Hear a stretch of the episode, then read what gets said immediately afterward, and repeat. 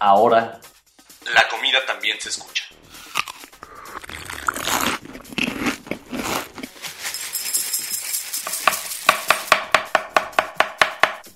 Bienvenidos a Sabores de México.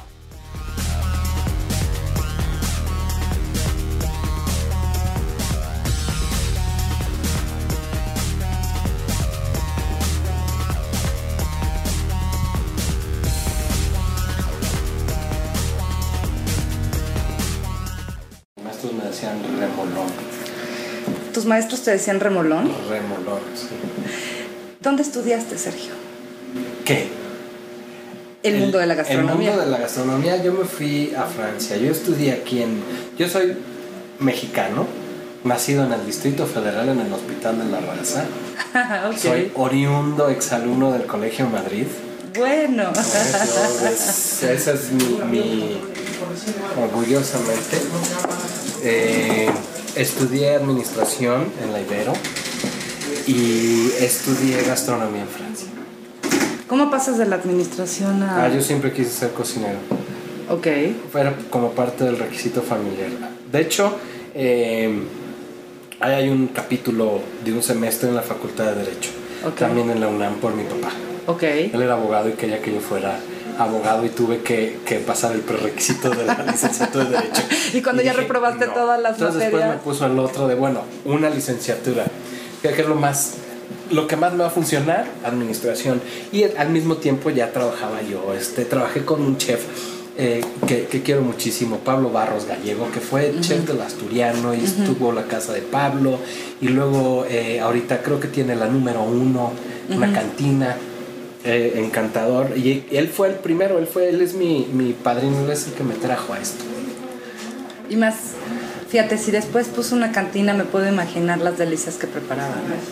Extraordinario. Los Yo ya lo conocí en, en- en la cantina de la número uno, sí. Los mejores pulpos que he comido, el mejor cordero al horno que he comido, los mejores camarones a la sal que me he comido. Más que en España. Aquí en México. Pero bueno, es que hay, pues lo que pasa es que ahí es la parte del producto, ¿no? Claro. Entonces, pues allá sabe a la comida de allá porque es de allá. Claro. Y está pescado allá. Claro. Y aquí sabe al... Tiene también esa parte. Pero, Tiene los sabores de México. Claro. Que también es importante, ¿no? Porque la cocina española en México está mexicanizada. Por supuesto. Cual debe. ¿No? Pues sí, porque si no, la gente yo creo que llegará un momento en que sí sen- sentiría eh, esa pesadez que muchas veces te pasa cuando estás viajando y cuando estás en España y en cualquier otro país que finalmente terminas con el estómago un poco maltratado, pero es justamente porque no estamos acostumbrados ni a su agua, ni a sus aceites, ni a sus especias, ni a su forma de cocinar, ¿no? Y además que somos muy, muy orgullosos de lo nuestro y muy especiales. Mira, yo te puedo decir que si algo me queda claro de nosotros los mexicanos es que para comer somos piquis. Nos gusta sazonadito y claro, sí, desde luego. Digo, y yo que vivo en Estados Unidos te puedo decir que un taco de la calle aquí sabe rico, ¿no? Y allá de repente, No. de repente hay, hay, hay, aquí hay algo en el sazón que la gente tiene. Y yo creo que ese sazón la gente lo tiene porque cocina. En Estados Unidos la gente ya no Ya no cocina, todo lo tienen de los eh, tiendas de autoservicio, cocina congelada. Pero a ver, vamos a retomar un poquito de la vida de Sergio. Y entonces, Sí. bueno, pasaste por todas estas carreras. Finalmente, gracias a Pablo, entras al mundo de la cocina, del Estudio, me voy, regreso, empiezo a trabajar aquí en México en el Ambassadors de Reforma, ahí en, en el edificio del Excelsior. Ahí hice mis primeros pininos eh, como chef. Eh, después de ahí, pues trabajé en varios proyectos y de ahí caí en Ambrosía. ¿No? Ok. Mi otra casa. Eh, Qué bonito es que siempre todos los que han estudiado en Ambrosía siempre la llaman así. Yo no estudié en Ambrosía, yo fundé el Centro Culinario con Federico, Ok. que es de mis mejores amigos. Ok. Eh, hicimos ese Más proyecto. importante aún, entonces. Sí, no, es Federico es un entrañable amigo mío.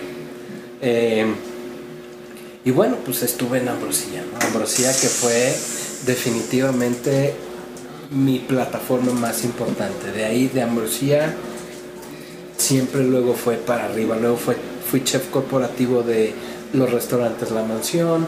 Luego de ahí me fui a Estados Unidos. La primera vez que salí me fui a, Rosa Mexicano, fui chef de Rosa Mexicano. Estuve haciendo, eh, estuve un tiempo por allá. Después vine aquí a intentar hacer mi negocio. Tuve un restaurante aquí en la colonia del Valle, abrí otro restaurante en Ciudad Juárez que por, eh, desgraciadamente por todos los problemas de, del narcotráfico tuvimos que cerrar, perdimos el restaurante un restaurante que iba muy bien de cocina tradicional mexicana. Y tratando de, reubicarme y buscar otro proyecto fue cuando eh, salió la oportunidad de, irme a Estados Unidos. Eh, específicamente al culinario. ¿Por qué? Porque se estaba empezando a hacer eh, el campus de San Antonio, que está enfocado a, la cocina mexicana y latinoamericana, y buscaban gente. Iliana de la Vega me invitó, así como... ¿Eso fue hace cuánto? Hace casi cinco años. Eh, así como Roberto Santibáñez, Richard Sandoval, gente ahí del, del, board, de la mesa directiva, perdón. este, me invitaron, hice los trámites eh, necesarios y ya y llevo hoy llevo cuatro años y cacho, cuatro años y medio ya este, de planta en el culinario de Nueva York. ¿Cuál es tu misión estando ahí y hablando de la cocina mexicana y, de todos los sabores que, y, los ingredientes, sobre todo la riqueza de ingredientes que ni siquiera los propios mexicanos. Tienes un reto ahí importante, porque incluso ni siquiera nosotros mismos conocemos todo lo que hay alrededor de la cocina mexicana en términos históricos y en términos de ingredientes. Mi, mi misión como mexicano y como cocinero mexicano es difundirla de manera verdadera de manera auténtica eh, y preservarla. Preservarla para los que ya se fueron para allá, para los que están allá. Para todos nosotros. Ok. Y para las futuras generaciones. ¿Qué opinas de la cocina Tex-Mex? Pues es cocina Tex-Mex. Tiene su razón de ser, pero no es cocina mexicana. Soy muy respetuoso con las cocinas porque la cocina Tex-Mex tiene su referencia cultural también, tiene sus antecedentes y tiene toda una razón de ser. Que el americano o el público en Estados Unidos haya, haya confundido eh, la cocina mexicana con la cocina Tex-Mex mucho tiempo, no es culpa de la cocina Tex-Mex, es culpa de la difusión y es culpa del mercantilismo y de otras, de otros, de otro, de otras situaciones. Pero la cocina Tex-Mex es una expresión de, un, de una etnia y de una cultura muy específica. Y que a lo mejor fue más fácil incluso poderse exportar hacia otros países y pues no sé, o sea, era una, era una técnica y eran una serie de recetas que a lo mejor era más fácil poder duplicarlas en, en otros países en el mundo que la, la, misma cocina mexicana en sí, ¿no? Ya, definitivamente la cocina Tex-Mex abrió las puertas. Eh, hablábamos entonces sí de la cocina Tex-Mex y hablamos de cómo podemos poner la auténtica cocina mexicana. Que la eh, cocina Tex-Mex le abrió las puertas, ¿no? Así, algunos productos y, y digamos al uso del chile y no diría los sabores porque son muy diferentes, pero sí como que abrió las puertas. Ahora, hoy en día sí hay mucho más conocimiento. La cocina mexicana por, la, por el gran fenómeno que conocemos de la migración, bueno, pues nuestros connacionales la han llevado, ¿no? Yo en el pueblo que vivo, en Pequipsi, eh, en la calle principal hay un supermercado que se llama Casa Latina, donde puedo ir a comprar chorizo, donde puedo ir a comprar hojas de maguey, donde puedo ir a comprar nopales, puedo ir a comprar este pelón pelo rico y pulparindos y jarritos y, y eso pues se permea. Oye, ¿y Miguelito? Miguelito, todo. Hasta Bel Rosita vende. Bueno, eso está. Oye, jabonzote. Entonces, sí. se está permeando y cada vez, bueno, pues la, la, comunidad, no, no digamos latina, la mexicana, pues de la comunidad latina es la más importante, ¿no? Los Ángeles tiene, es la segunda ciudad en el mundo con densidad de mexicanos después del DF. Así Ni Monterrey. Así es. Entonces, sí es importante y Estados Unidos está mexicanizando. lo que tú haces es para que los norteamericanos vayan y aprendan de la cocina mexicana o también para los mismos mexicanos de segundas y terceras generaciones que quieren estudiar cocina y que a lo mejor no quieren venir a México y quieren estudiar ahí. ¿Sabes que esa es la misión del Culinary de San Antonio? Ok. Darle la oportunidad a los, a los mexicanos y latinos de segundas y terceras eh, generaciones, de, a- además de pocos recursos, Ok. a que puedan tener una educación. Esa fue la idea de, de, de Mr. eh, Goldsberry, que fue el que donó el dinero para abrir esa institución, porque él está muy agradecido con México, por, tiene, hay toda una historia, entonces, Algo sucede con los tejanos que nos tienen mucho cariño, ¿verdad? Sí, algunos de ellos, no Sí, todos. Yo sé, pero, sí, pero hay- los que nos quieren, nos quieren mucho. Absolutamente. Y, el, y, y- y- y yo te puedo decir que, que, que en general, en regla general, el americano, yo, yo nunca he tenido un solo problema, ¿no? Yo he sido bien recibido, eh, me han abierto las puertas, tengo muy, muy buenos amigos hoy en día ya y, y- y me gusta. Después de cinco años, ¿cómo ves ahora de cómo iniciaste y cómo estás ahora, Sergio? Eh, veo mucho más claro el, futuro de la cocina mexicana. Creo que es el momento de, realmente eh, comenzar a exportar nuestra cocina tradicional de manera sencilla, ¿no? No podemos pensar en, en agarrar el, el, el Puyol y, y llevárnoslo. A lo mejor en una ciudad como Chicago o Nueva York, donde hay gente con mucho más conocimiento y mucho más, eh, diría yo, mucho más atrevida a, a- experimentar. Pero entonces, ¿qué quieren? ¿Quieren más la cocina tradicional? Sí. Tú sírveles barbacoa, cochinita pibil, carnitas, eh, cecina, hazles pozole, pancita, tamales. Este, yo, mis alumnos, yo estoy a cargo de uno de los restaurantes, ¿no? Y, y parte de lo que hacemos en el día, bueno, servimos, es público normal el que tenemos, es gente que viene hasta, hasta el instituto a cenar. Eh, y todos los días, pues como en un restaurante normal, nosotros hacemos comida para el personal, ¿no? Para la familia. Y, y siempre es, chef, podemos hacer cocina mexicana. Y hacemos carnitas, y hacemos pozole, y hacemos barbacoa, y hacemos tamales. Y hacemos... Oye, mi mamá es chiapaneca y mi abuela era Hidalgo. O sea, que te puedo pasar algunas recetitas para que se las puedas preparar allá. Claro. Me parece muy bien. Que más, más allá de los Hasta tumbos podemos hacer.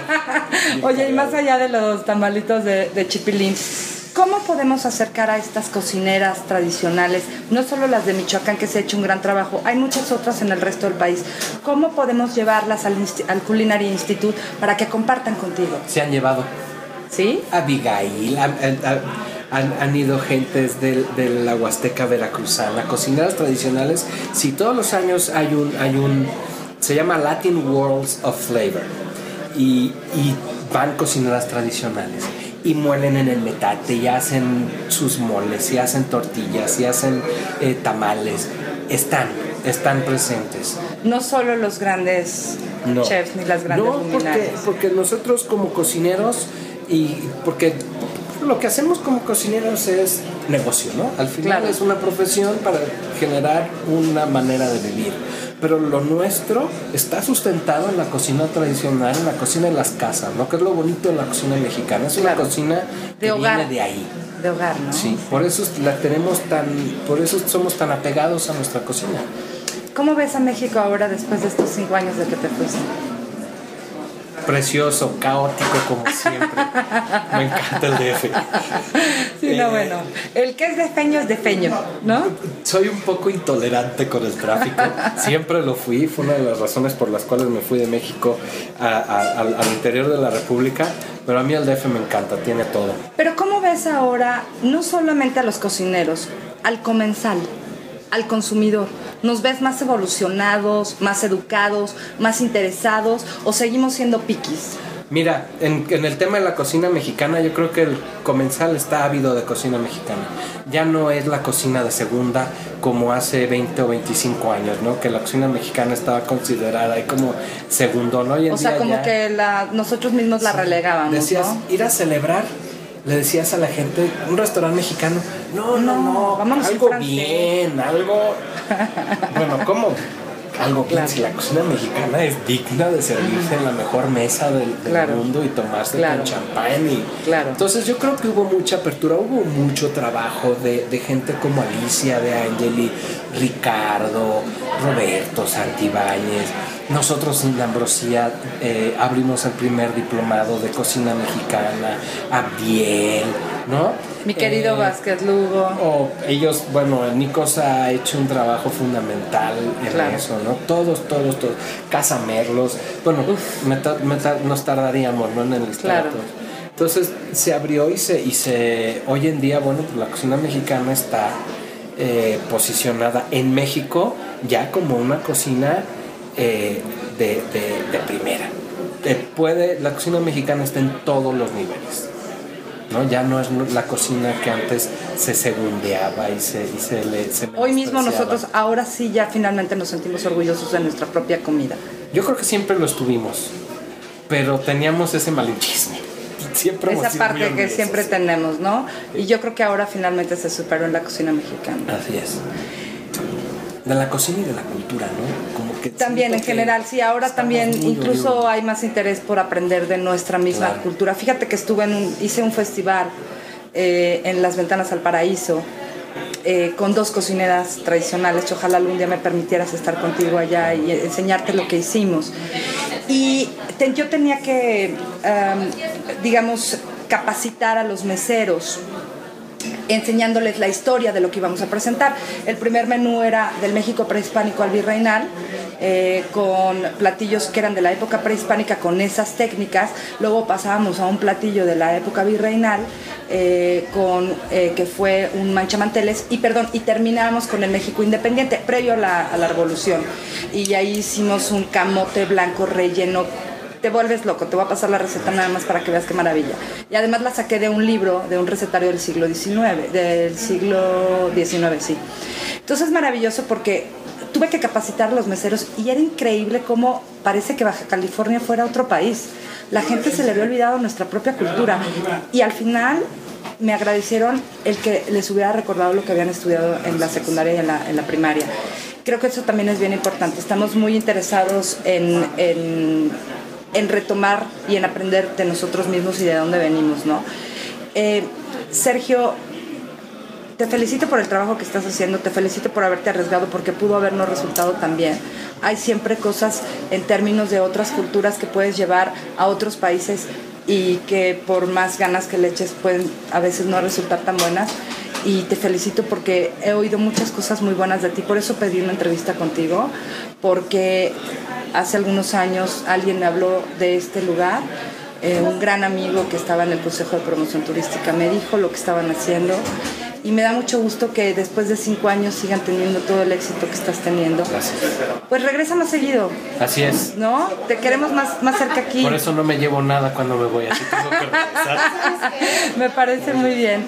Oye, pues muchas gracias, Sergio. Y por nuestra parte, bueno, continuamos con las entrevistas aquí en Mesamérica, que está haciendo un congreso que está revolucionando en términos culinarios la, la gran Ciudad de México. Gracias. Gracias. Ahora, la comida también se escucha.